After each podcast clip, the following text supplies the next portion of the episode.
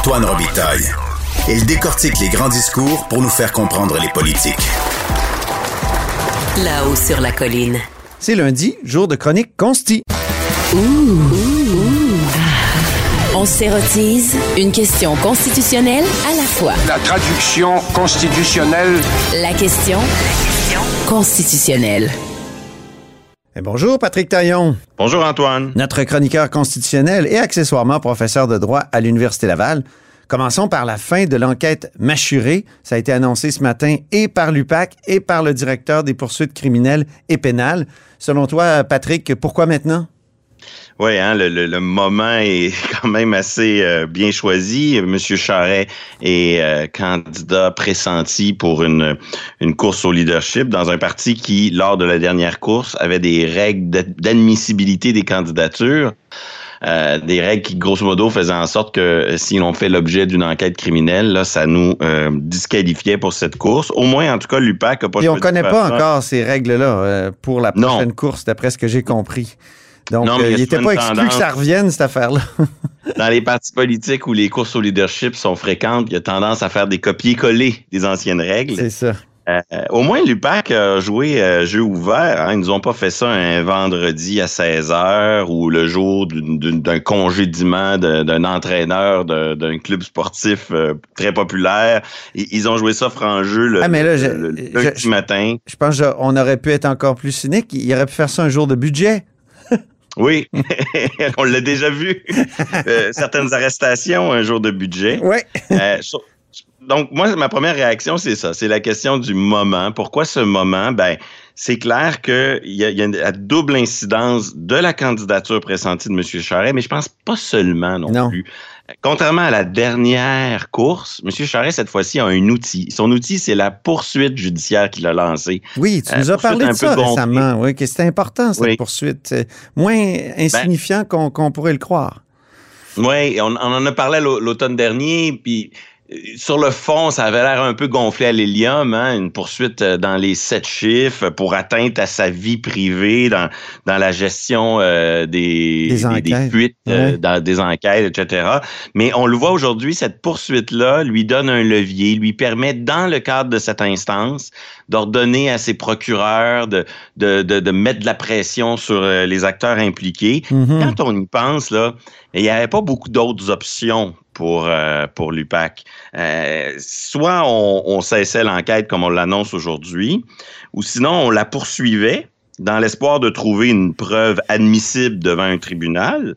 Mais, mais pourquoi ce scénario qui n'a pas fonctionné dans les dernières années fonctionnerait plus demain qu'hier? Mhm. Donc, j'imagine qu'ils ont un, un certain nombre de... Ils ont un dossier, mais dans ce dossier, euh, ils estiment qu'il y a un doute raisonnable qui peut être démontré ou ils estiment qu'il y a un décalage entre la preuve qu'ils ont à leur disposition et la preuve qu'ils peuvent réellement produire. Mhm. Donc, M. Charret, lui, il a le droit constitutionnel d'être présumé innocent. Et à un moment donné, ben, plus l'enquête se poursuit, euh, plus ça, ça porte préjudice à M. Charret. Ouais. Là, lui, il dit j'ai un préjudice parce qu'il y, a- y a des fuites atteintes à ma vie privée. Mais là, euh, dans nos chartes, il y a aussi le droit de se porter candidat. Et ça aussi, c'est un autre droit fondamental qui, dans lequel il serait, euh, il verrait son droit limité si jamais euh, les circonstances de la dernière course se reproduisaient. C'est ça. Euh, et, et- et moi, ce qui me fascine, c'est le choix de l'UPAC. J'aurais peut-être fait la prédiction d'une entente comme on a vu avec dans le dossier Guy Ouellet. C'est-à-dire, M. Charret retire sa poursuite et en échange, un communiqué de, de l'UPAC qui euh, précise un certain nombre de choses et qui, euh, notamment la, la fin de l'enquête. Et là, c'est pas vraiment ça qu'on a, parce que c'est ce que je comprends ce matin du communiqué. Il y avait même eu des excuses hein, dans le gars de Guy, de Guy. Oui, on est allé beaucoup plus loin. Là, dans ce cas-ci, il n'y en a pas d'entente. Ça veut dire que la poursuite de M. Charret, elle existe toujours. Ce sera Mm. lui de décider s'il veut la garder. Je prédis qu'il va la garder durant la course au leadership, hein, parce que ça sera euh, extrêmement utile pour lui de dire, ben non seulement l'enquête, euh, ils n'ont rien trouvé, je suis présumé innocent, mais en plus, je suis à l'offensive pour défendre ma réputation, défendre mon droit à la vie privée.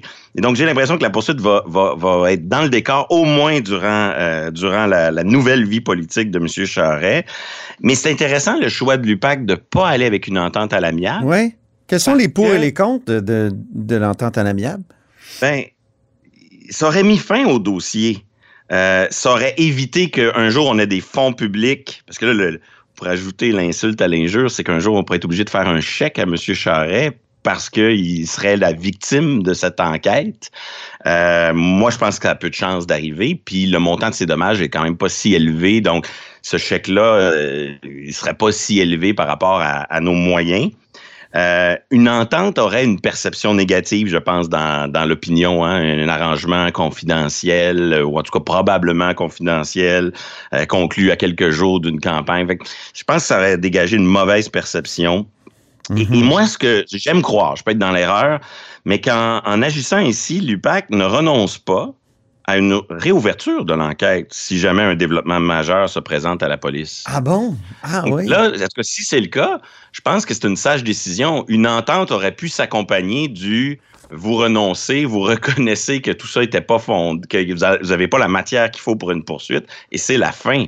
Euh, là, au moins, ce que je décode, c'est qu'on annonce publiquement que l'enquête est terminée mais on ne dit pas. Euh, la, police a quand même le devoir de la réouvrir si jamais arrivait euh, l'élément euh, qui manque dans le dossier. Et donc ça, je pense que c'est un avantage de la de la solution retenue par par l'UPAC. Chose certaine, cette poursuite gonflée à l'hélium, elle montre que des fois en droit, il y a une utilisation du jeu procédural qui peut être très utile au-delà de la question de savoir si la poursuite a véritablement des chances de succès.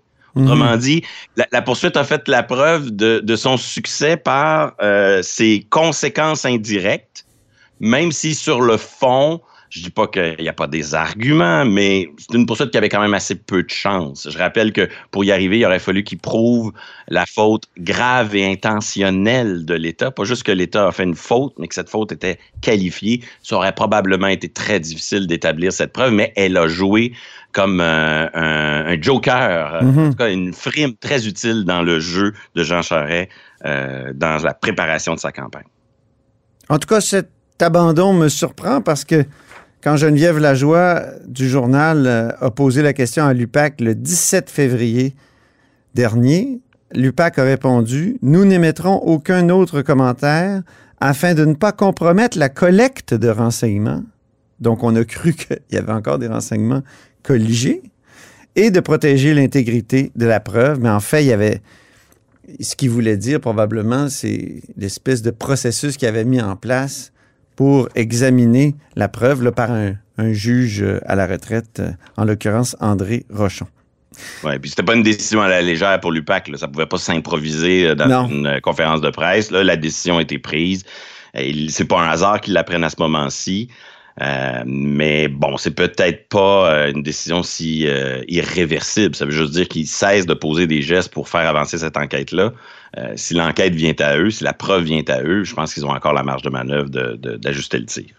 Autre gros dossier, Patrick, la fin de l'état d'urgence à Ottawa. Est-ce qu'on peut dresser un bilan?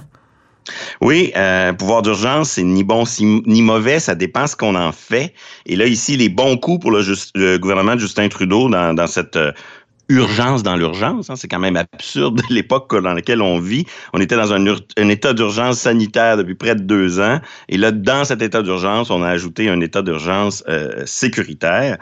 Euh, je pense que les bons coups, c'est le temps limité le contrôle parlementaire. On peut même se demander si M. Trudeau n'a pas eu finalement peur du Sénat, mais bon, c'est un autre débat. Ouais. Euh, une, une, grande retenue policière. Je pense que la, la, la, police a fait preuve d'exemplarité de, dans la manière dont elle a utilisé la force.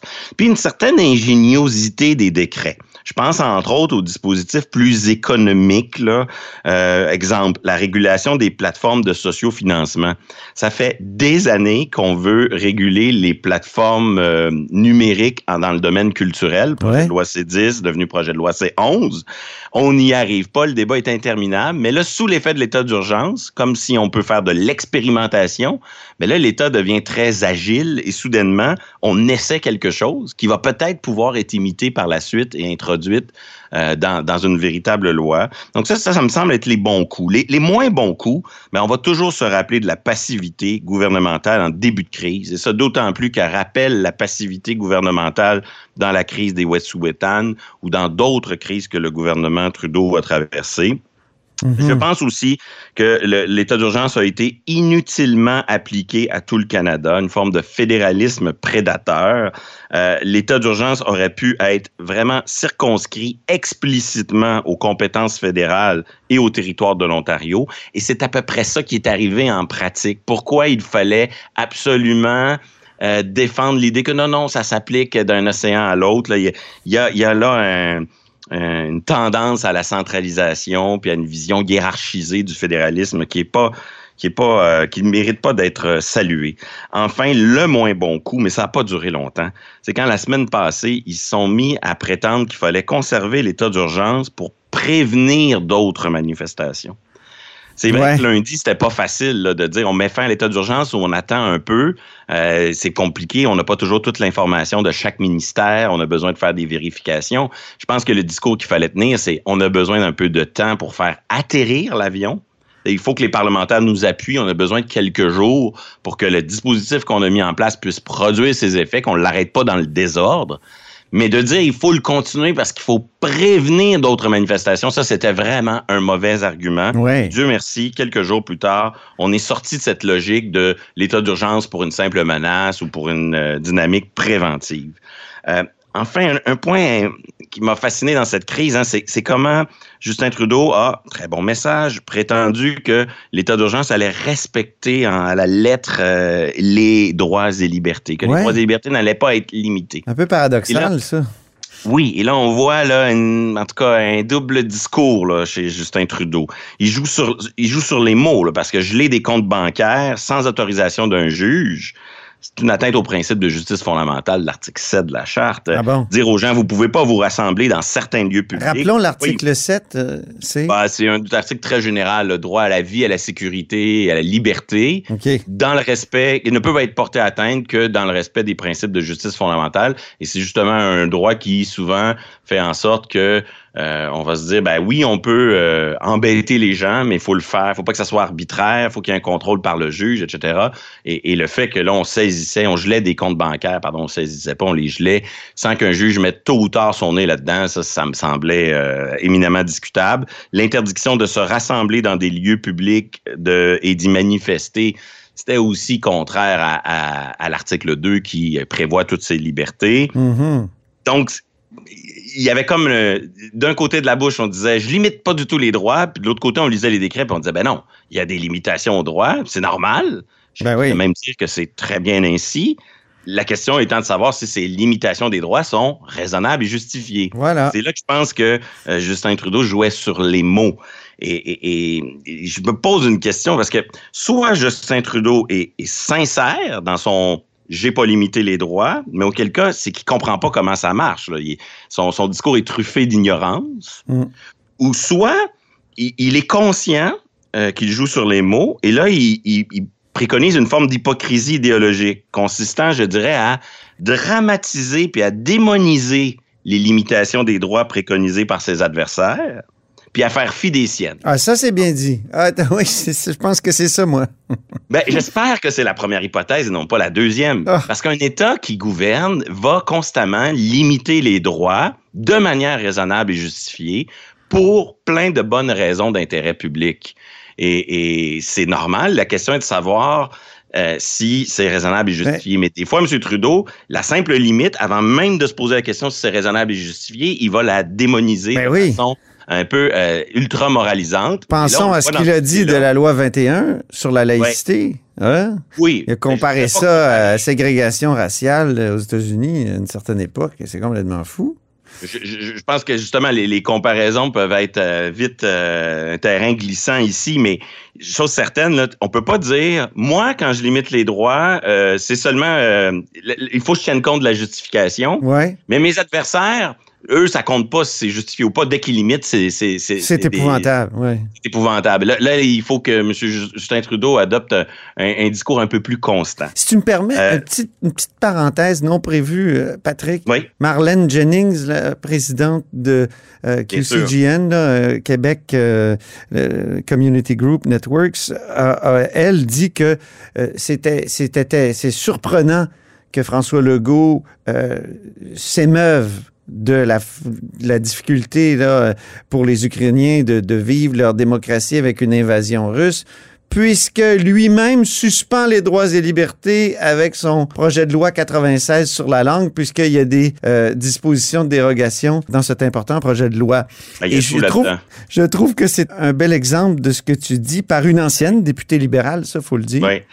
Puis elle dit que les droits sont suspendus. C'est pas vrai. C'est- Ben non. C'est une clause dérogatoire pour certains aspects. On ne sait pas. Peut-être que la loi euh, 96, qui va être adoptée bientôt, le projet de loi 96, peut-être qu'il passerait le test des tribunaux. là. Mais le, le législateur a juste décidé que sa solution s'imposait, puis de limiter la marge de manœuvre des tribunaux là-dedans. Fait, on le voit là ici, on mélange tout, atteinte, suspension, comme si le, Québec était une société euh, où il n'y avait plus de droits fondamentaux euh, du moment où on utilisait l'article 33. Comme si c'était la loi des mesures de guerre de Oui. 1970.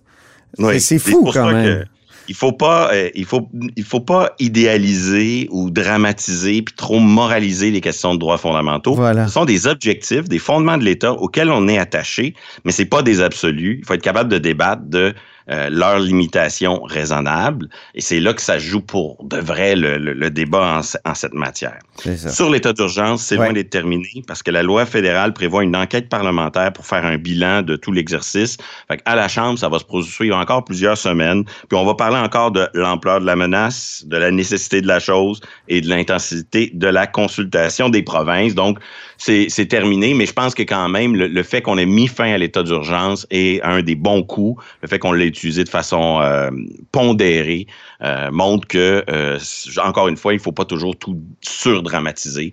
On, on peut l'État peut agir dans des, avec une poursuite de l'intérêt public pondéré et raisonnable, et on en a eu un bel exemple. Parlons maintenant de l'intervention de la gouverneure générale, hein? Ouais, le- la le- le représentante de la reine euh, qui a commenté dans une entrevue le blocus des camionneurs à Ottawa. Le, le temps file, mais c'est fascinant de voir euh, une petite entrevue euh, où elle déplore le comportement de certains manifestants. Je veux bien, mais ça, c'est une question d'appréciation politique. Elle se porte à la défense des symboles, comme si elle était un symbole qui avait le droit de défendre les autres symboles. Euh, elle espère que les esprits se calment. Je comprends que son intervention n'est pas mal intentionnée, là, mais c'est toujours ça le problème avec, euh, avec les gouverneurs généraux. Ils finissent par, à un moment donné, euh, comment je dire, croire qu'ils ont véritablement un rôle euh, à jouer ça. dans notre vie politique. Ici, l'intervention est modeste, mais on le voit, elle veut jouer un rôle sur le terrain des symboles. Et, et cette question des symboles est fascinante parce que le Canada est un peu un pays en déficit de symboles. Et, et- et on a vu les, les manifestants durant la crise constamment vouloir établir un contact direct avec la gouverneure générale Ben oui, pour pour qu'elle organise la destitution de Oui. Justin Trudeau. Euh, et d'ailleurs, c'est pas les seuls à faire ça. Les, les autochtones le font souvent. Euh, ils vont dire nous, on veut parler directement à la couronne. Donc, ça, ça fait partie de, de cette espèce de situation bizarre où nos, nos, le décalage entre la façon dont fonctionnent réellement nos institutions et, et la façon dont elles sont officiellement organisées. Euh, fait en sorte qu'en situation de crise, on, on voit ce genre de d'appel à la gouverneure générale toujours un peu loufoque. Autre mais en même temps, ce que tu dis souvent, c'est qu'ils lisent le texte de la Constitution, puis c'est ce qu'ils comprennent, puis ils n'ont pas tort. Bien sûr. Ben non, ils n'ont pas Le- le tort texte sur le, est là. terrain, sur le volet officiel de la chose, formel, ils ont raison, mais il faut tenir compte aussi des usages. Euh, toujours sur le terrain des symboles, ça a été fascinant aussi dans cette crise. hein. on avait des gens qui se revendiquaient de la liberté, Oui. euh, mais pas nécessairement de la conception trudeauiste de la liberté. Non. Alors, il leur fallait une autre charte, Oui. celle de 1982. Alors, on a vu une déclaration des droits de 2022, un genre de droit naturel, insurrectionnel, comme si on, on proclamait une- une- une- un nouveau texte fondateur, qui évidemment n'a rien d'officiel.